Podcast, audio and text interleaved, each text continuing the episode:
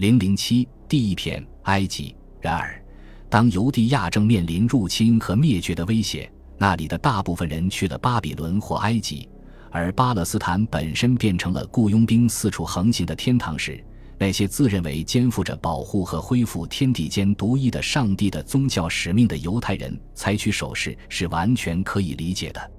文士和先知们认为。那些留在巴勒斯坦山地和河谷间的犹大人和以色列人，特别容易受到异教徒的反攻捣蒜。如果他们和以东人或其他可疑的异教徒通婚，那么他们遵守律法禁令的决心就可能会因他们的丈夫或妻子热衷于那些令人憎恶的事物而削弱。总之，他们会与异教民族没有什么两样。《以斯拉记》的大部分内容写于公元前五世纪中叶的向导繁荣时期，基本上与其描写的事件同时发生。书中曾专门命令那些在圣殿被焚毁后留下来并和当地人结婚的耶路撒冷人和犹地亚人，要他们必须休掉其外邦妻子。那些采取完全不同的生活方式的向导犹太人，虽然也是耶和华的忠实崇拜者，但却不会按这些要求去做。他们的官员之一，雅护圣殿的一位管事阿纳尼亚巴亚撒利亚根本没考虑加在耶路撒冷人身上的严格禁令，娶了一个十几岁的埃及女奴，叫塔比梅，人们都叫她塔梅。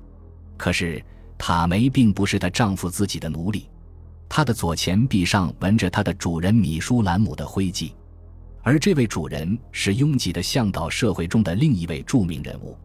米舒兰姆最早得到塔梅。有可能是因为作为他借给一个叫耶胡恩的犹太女人一批银锭，而将塔梅给他作为抵押品。当时，这种用人做抵押的方式是很普遍的。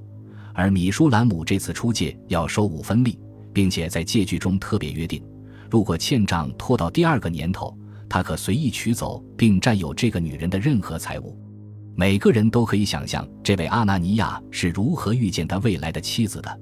我在这里也斗胆猜上一猜，或许有一天他到米舒兰姆家里串门，因为两个人本来就很熟。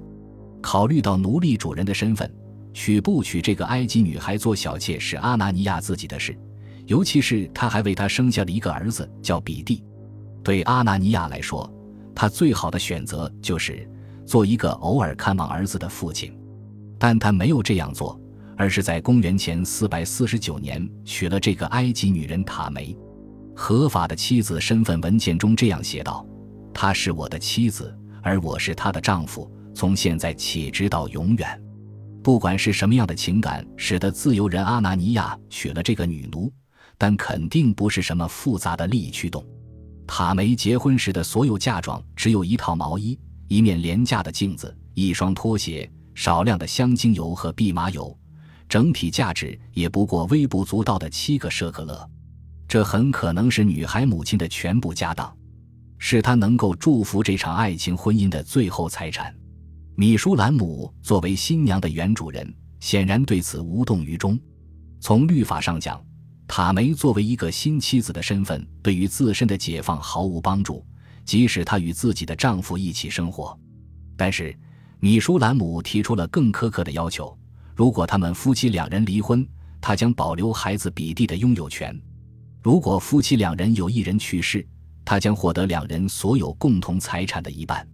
新婚夫妇不同意，于是诉诸律法，并重新更改了协议。根据新协议，如果米舒兰姆再次主张对比蒂的权利，他将支付巨额罚金，并且即使夫妻两人有一人去世，他也得不到两人财产的一半。对塔梅和哈纳尼亚来说，这是一个满意的结果。至于他们到哪里去了，或者他们是否从一开始就住在一起，我们一无所知。我们找到的这些只是律法文书，而不是婚姻日志。但是，在他们结婚十二年之后，阿纳尼亚从两个里海人巴家族施塔和维尔名下买了一所破旧的房子，他是以最低价格买下的，只花了十四个舍克勒。当时那个地方不值得一看，只不过是离圣殿不远的一处破败房产，有一个泥泞的院落，有窗棂，但没有房梁。然而，这就是这对夫妻的所有家产。过了三年，当阿纳尼亚把他收拾的适于居住后，他正式的把这套房产作为塔梅的个人财产送给了他。对一个女奴，即使是纯洁的女奴来说，这是从未有过的事。几乎可以肯定，又一个孩子出生了，那是他们的女儿耶雅施玛。从某种意义上说，在高墙耸立、小道纵横的边境要塞世界里，奴隶主、临时的女奴、圣殿管事和他们的孩子，共同组成了一个大家庭。公元前四百二十七年，耶雅施玛已经七岁了，她的合法主人。精明难缠的米舒兰姆或许是受了某种刺激，为这个小女孩和她的母亲签发了解放书，给予他们一种有条件的部分人身自由释放，按体面的埃及式手续使他们从阴影下走向阳光。当然，这其中还有隐情。这个小女孩将成为米舒兰姆家庭的一份子，如果他家愿意，他家的儿子仍然需要她来侍候。所有的线索都表明。至少米舒兰姆的一个孩子，即他的儿子撒库尔成了这个被收养的小女孩的真正兄弟。又过了七年，在她十四岁时，她嫁给了一个名字和她的父亲阿拿尼亚完全一样的男人，那就是撒库尔。他保证这个小女孩比她母亲结婚时的场面要豪华得多。第一笔是每一个小女孩做新娘时必须的全套的日常服饰，包括一身全新的带条纹的羊毛衣服。一条长披肩、亚麻长袍，一套镶边的正装，还有一个盛放所有衣物的棕榈叶箱子，另一个是梭草芦苇编成的箱子。第三个箱子则用来放他的珠宝、铜杯、铜壶及其他器具、花哨的波斯拖鞋，再就是日用油膏，其中有一种据称是香水。由于他有这样一个大哥，这个小新娘在出嫁时打扮一新。她也有地方住，因为在她出嫁前。他父亲已经允许他拥有在他亲哥哥比蒂不用时占用一半房子的合法权利。又过了十六年，到公元前四百零四年，女奴和圣殿管事结婚已经四十五年了。阿纳尼亚在去世前把房产转让给了他的女儿，这主要是考虑到他在父亲的晚年曾给予的支持。多好的女孩，耶雅诗玛！在仔细对财产进行了斟酌描述后。在干巴巴的转让文书结尾处写着：“这是房产的四至，献送给我可爱的女儿耶雅什玛。但是有约定，她不一定非要等到她去世之后才能获得财产。”又过了一年半，阿拿尼亚改变了生效文件的称呼：“你耶雅什玛，我的女儿，对她拥有产权，从今天起直到永远，并且你的孩子在你之后拥有产权。